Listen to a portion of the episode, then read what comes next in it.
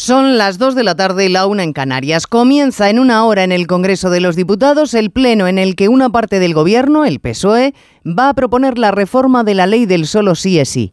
Y otra parte del Gobierno, Podemos, no quiere que se toque una coma de la norma que aplauden abusadores y violadores.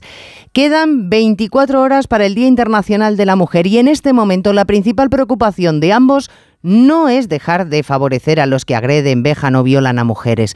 A esta hora, la única preocupación de los dos partidos que nos gobiernan es cómo rentabilizar políticamente que el Partido Popular vote a favor de cambiar esta lesiva ley.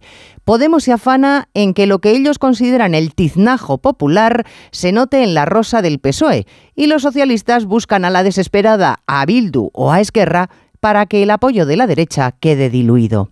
Lo de menos para los dos es si remendar la chapuza acaba con la ofensa que esta norma supone para las mujeres.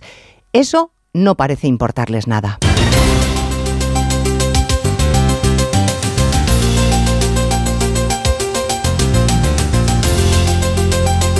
En Onda Cero, Noticias Mediodía, con Elena Gijón.